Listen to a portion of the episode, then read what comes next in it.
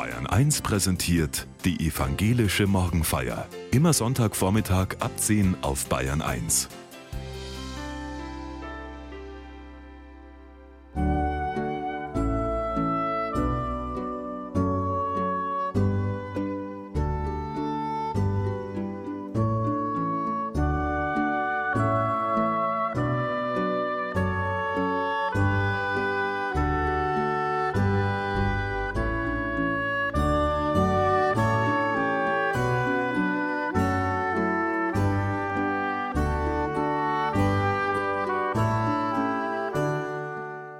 sucht Jesus immer wieder einsame Orte auf?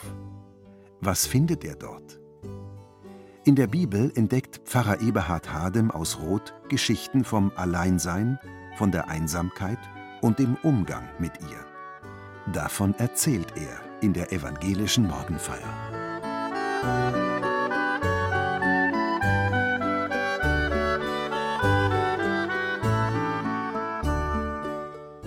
Einsam der Wald ist, habe ich mit sieben Jahren entdeckt.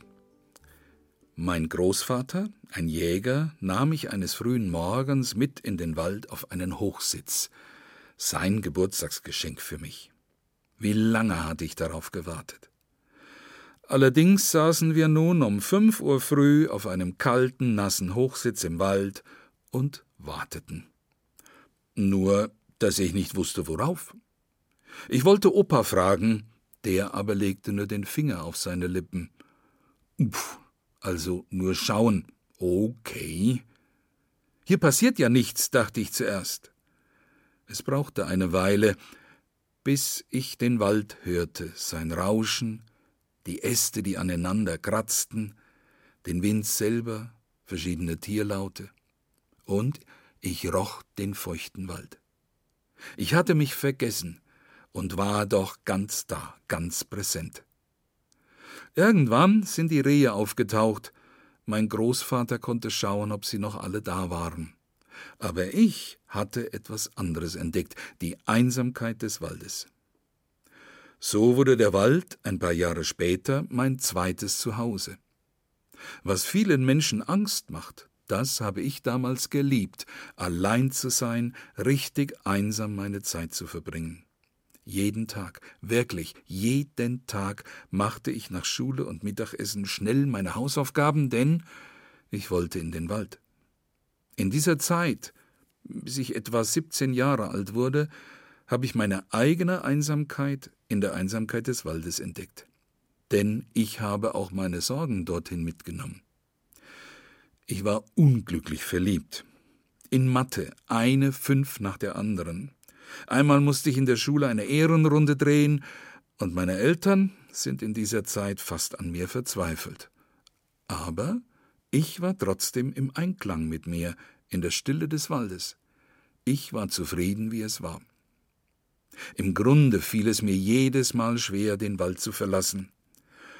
Oft saß ich gegen Abend etwas oberhalb des schmalen Tales auf einer Bank, weit unter mir die Dächer der Häuser, auch unseres bis der knallige Pfiff meiner Mutter mir Beine machte und ich nach Hause rannte. Meine Eltern haben mich nie aufgehalten, wenn ich in den Wald wollte. Und dafür bin ich ihnen heute noch dankbar. Denn ich habe eine Einsamkeit erlebt, die mir etwas gegeben hat, die mir nichts genommen, sondern mich im Gegenteil beschenkt hat.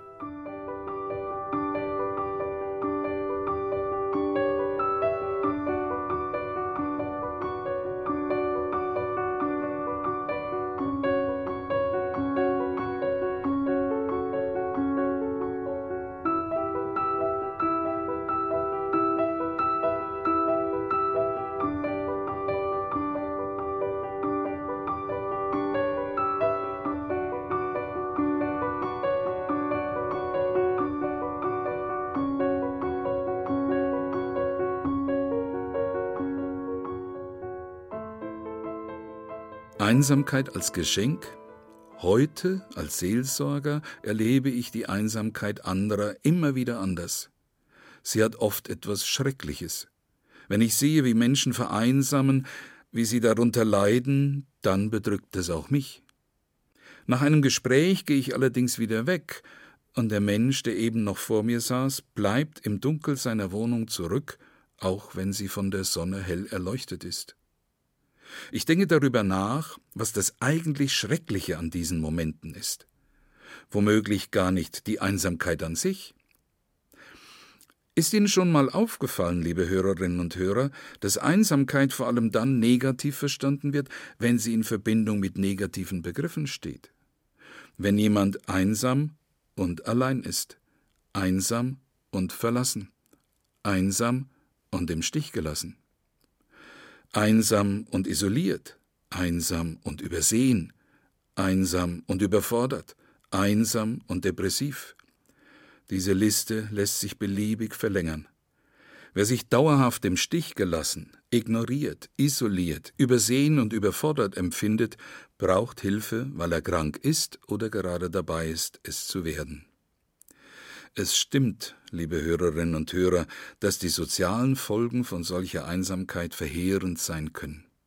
2019 spricht die New York Times sogar schon von einem Krieg gegen die Einsamkeit. Aber so ein militantes Reden gegen die Einsamkeit empfinde ich als unangemessen. Nicht nur, weil ich sie als Kind und Jugendlicher geliebt habe. Wenn ich Menschen zuhöre, dann erfahre ich, was mir damals gut getan hat, sehen sich viele Menschen heute auch herbei, statt stressigem Alltag und viel Hektik endlich wieder mal allein zu sein. Und zwar nur das, einsam sein, für sich sein.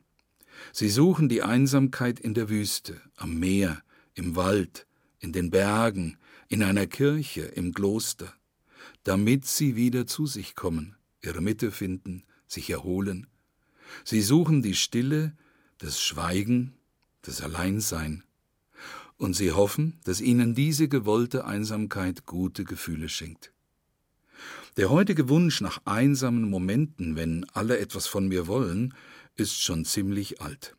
Auch Jesus konnte viel mit Einsamkeit anfangen. Jesus aber zog sich immer wieder in die Einsamkeit zurück, um zu beten. Jesus zog sich wieder auf den Berg zurück, er ganz allein. Jesus zog sich nach Ephraim zurück, einer Stadt am Rand der Wüste. Bei Tagesanbruch verließ Jesus das Haus und zog sich an eine einsam gelegene Stelle zurück. Jesus zog sich mit seinen Jüngern an das Ufer des Sees Genezareth zurück. Am nächsten Morgen stand Jesus vor Tagesanbruch auf und zog sich an eine einsam gelegene Stelle zurück, um dort allein zu beten. Jesus zog sich in einsame Gegenden zurück. Wie oft habe ich diese Sätze beim Lesen übersehen. Es sind Nebensätze, die immer wieder von der Einsamkeit erzählen, in die Jesus sich bewusst zurückgezogen hat. Manchmal heißt es, um allein zu sein. Manchmal heißt es, um zu beten. Jesus flieht in die Einsamkeit, weil er es will. Nie nennt er irgendeine Begründung dafür. Als wäre es für ihn wie das Atmen selbstverständlich, sich zurückzuziehen. Jesus erklärt sich nicht.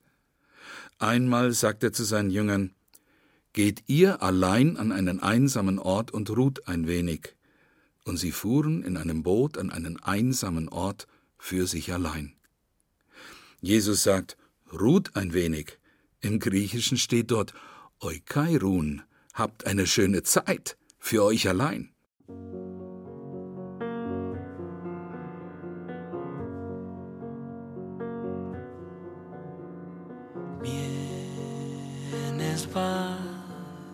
Si no te encuentro pierdo el apetito.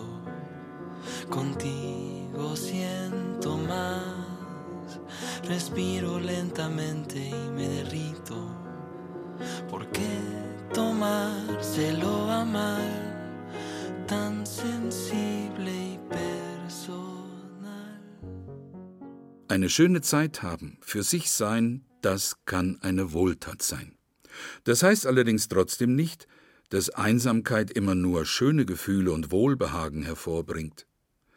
Darauf bin ich manchmal nicht gefasst, wenn ich aktiv und freiwillig die Einsamkeit suche, weil ich einem Menschen begegnen kann, vor dem ich manchmal auf der Flucht bin, mir selbst, dem unruhigen Ich, dass ich auch bin.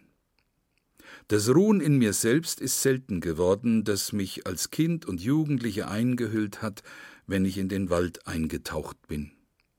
Heute schaue ich manchmal von unten an einem Baum nach oben und wünsche mir, ich könnte von oben auf mein Leben draufschauen, um besser einordnen zu können, was mir schwerfällt. Einen Blick von außen auf mich selbst finden.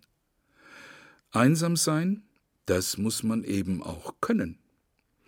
Der Philosoph Odo Marquardt schreibt in seinem Plädoyer für die Einsamkeitsfähigkeit Was uns modern plagt, quält und malträtiert, ist nicht die Einsamkeit, sondern vor allem der Verlust der Einsamkeitsfähigkeit, die Schwächung der Kraft zum Alleinsein, der Schwund des Vermögens, Vereinzelung zu ertragen, das Siechtum der Lebenskunst, Einsamkeit positiv zu erfahren. Die Begegnung mit mir selbst kann wehtun. Die Frage ist, bin ich offen für einen Schmerz, den ich sonst eher wegdrücke und ignoriere? Doch jetzt, wenn ich den Schmerz an mich heranlasse, bleibe ich? Halte ich aus? Und wenn ja, wie?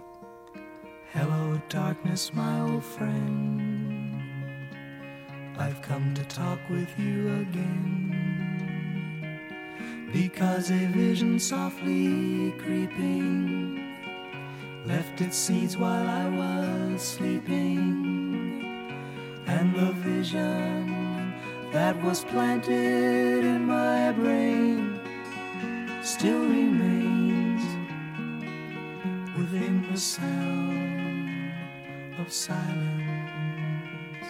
In restless dreams, I walked alone streets of cobblestone. Neath the halo of a street lamp, I turned my collar to the cold and damp. When my eyes were stabbed by the flash of a neon light, split the night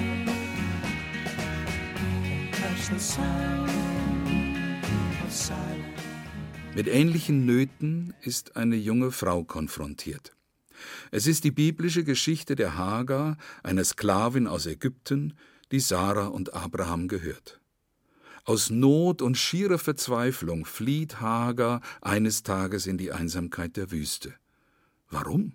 Wer oder was hat sie dorthin getrieben, in diese Einsamkeit? Hagar hat mitbekommen, worunter Sarah und Abraham leiden. Die beiden möchten unbedingt Kinder, und Gott hat ihnen viele Nachkommen versprochen, mehr als Sterne am Himmel. Anfangs hat Hagar sie noch öfters sagen hören, wir vertrauen da ganz auf Gott. Aber die Kinder kamen nicht, nicht mal eins. Vom Gottvertrauen war irgendwann nicht mehr die Rede. Vielleicht haben die beiden sich gedacht, wenn Gott die Verheißung mit den vielen Kindern nicht alleine hinkriegt, dann nehmen wir die Sache selber in die Hand.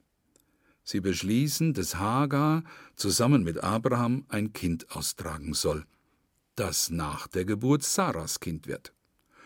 So wird es von ihnen entschieden, Hagar mitgeteilt, basta.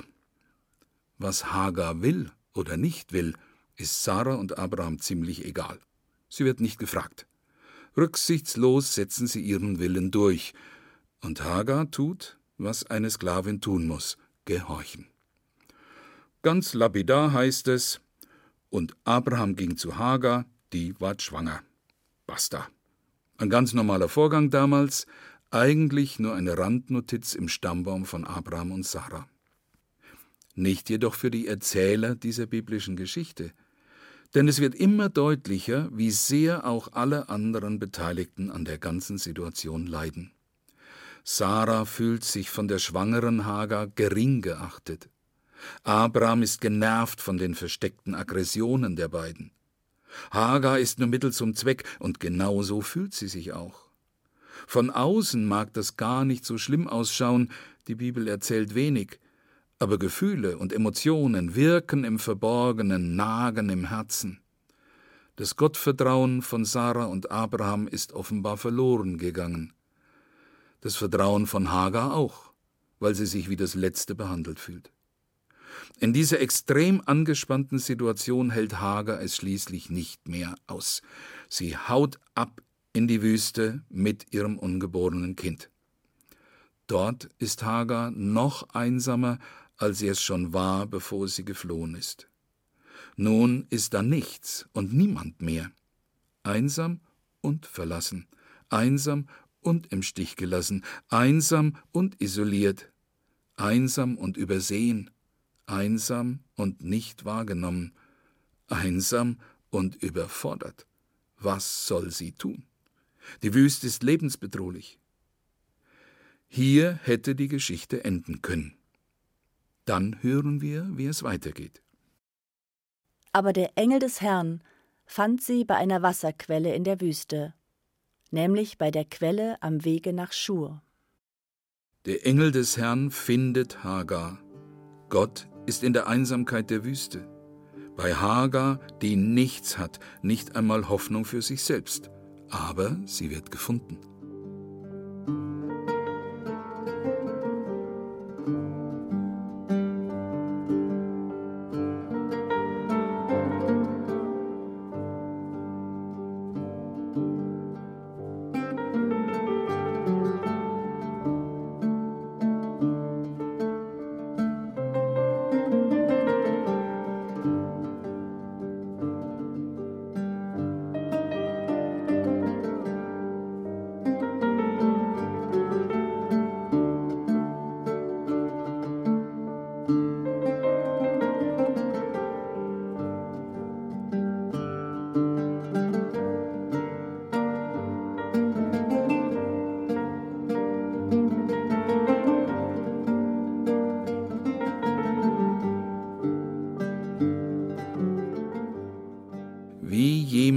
Etwas Wertvolles an einem ganz besonderen Ort findet, so findet Gott Hagar und fragt: Hagar, Sarahs Magd, wo kommst du her und wo willst du hin?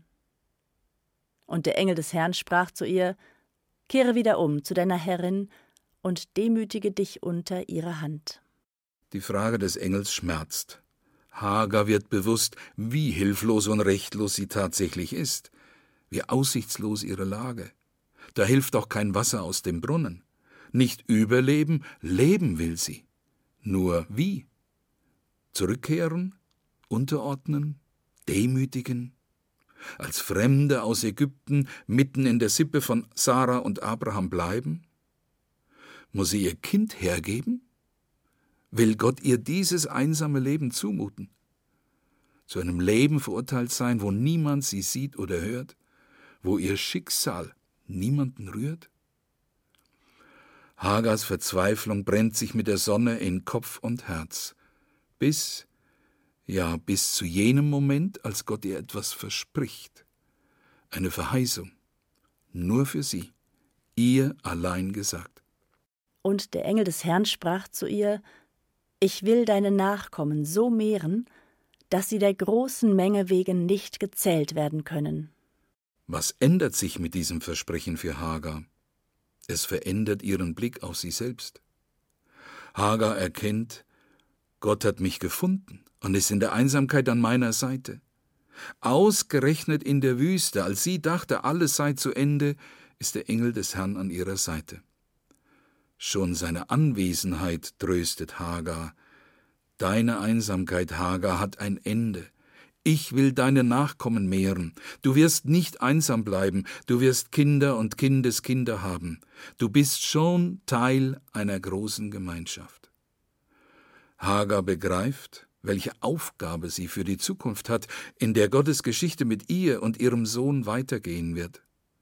Sie findet eine neue Lebensperspektive, die ihr Kraft gibt, zu Sarah und Abraham zurückzukehren auch wenn es bedeutet, sich ihnen unterzuordnen. Sie tut es für ihr Kind, weil sie Gott vertraut, weil sie gefunden wurde, weil sie ihr Selbstvertrauen wiedergefunden hat. Der Mystiker Johannes Tauler sagt einmal Ich will sitzen und schweigen und will hören, was der Herr in mir rede. Weil es so verborgen ist, darum kam dies Wort in der Nacht, in der Finsternis. Als eine Finsternis, eine Nacht, so könnte Hagar sagen, habe ich die Einsamkeit erfahren, bis Gott mich gefunden hat, damit meine Geschichte weitergeht. Hagars Trost sind Worte der Verheißung, die wir von ihr selber hören. Und Hagar nannte den Namen des Herrn, der mit ihr redete. Du bist ein Gott, der mich sieht. Beides, dass Gott mich sieht und in mir redet, ist mir und jedem Menschen gesagt, wenn nur noch Leere und Verzweiflung zu spüren ist. In diesem Jahr hat das Friedensnobelpreiskomitee in Oslo sich für die inhaftierte iranische Frauenrechtlerin Najes Mohammadi entschieden. Eine Frau, die auch im Gefängnis unbeirrt ihre Mission erfüllen will, ohne zu wissen, ob sie letztlich Erfolg hat oder nicht. Sie weiß nicht, ob es am Ende gut für sie ausgehen wird oder nicht. Was sie aber jetzt weiß, ist, dass sie gesehen wird, dass viele Menschen von ihr erfahren, an ihrem Schicksal teilhaben, ihre Botschaft teilen. Auch wenn es zunächst keine Veränderung ihrer Lage bedeutet, aber für sie und ihre Gefährtinnen hat sich etwas Entscheidendes geändert. Sie werden weltweit gesehen und gehört. Sie sind nicht allein. Hagar wäre eine gute Gefährtin für Najes Mohammadi in ihrer Einsamkeit gewesen. So wie wir auch die Menschen in diesen Tagen in Israel und in Gaza nicht der Verzweiflung überlassen dürfen, obwohl sie sich von Gott und der Welt verlassen fühlen. Wir im Rest der Welt wollen sie nicht alleine lassen und spüren zugleich, wie weit weg, wie hilflos wir sind. Aber sie sollen wissen, dass wir nicht wegschauen, dass wir sie sehen und dass wir in den Gottesdienst an diesem Sonntag für sie beten werden. Gott, bitte finde diese armen, einsamen Menschen, sei an ihrer Seite, da, wo es wüst ist und zerstört, um sie herum, in ihren Familien und in ihren Herzen, so wie du auch bei Hagar an ihrer Seite warst, als sie dachte, alles sei zu Ende.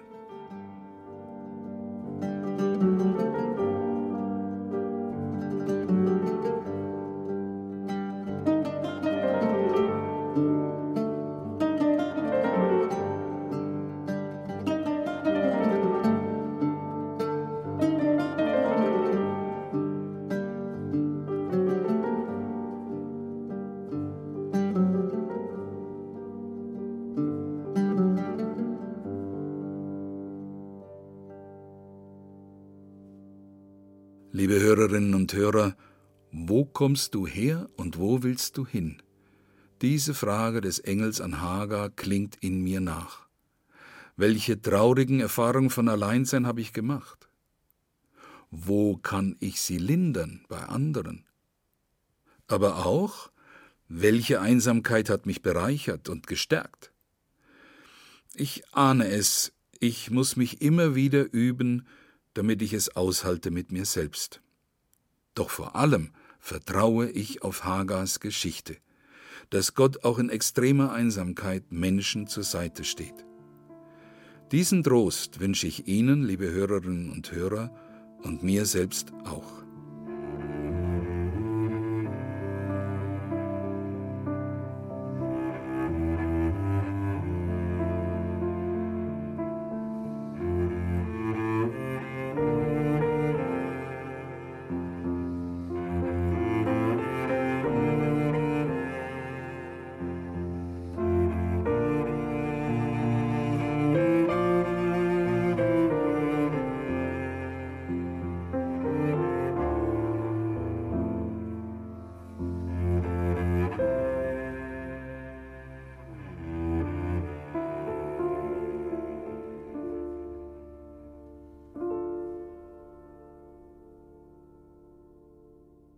Vater unser im Himmel, geheiligt werde dein Name, dein Reich komme, dein Wille geschehe, wie im Himmel, so auf Erden. Unser tägliches Brot gib uns heute, und vergib uns unsere Schuld, wie auch wir vergeben unseren Schuldigern. Und führe uns nicht in Versuchung, sondern erlöse uns von dem Bösen. Denn dein ist das Reich und die Kraft und die Herrlichkeit in Ewigkeit. Amen. Der Herr segne uns und behüte uns. Der Herr lasse sein Angesicht leuchten über uns und sei uns gnädig. Der Herr erhebe sein Angesicht auf uns und gebe uns Frieden.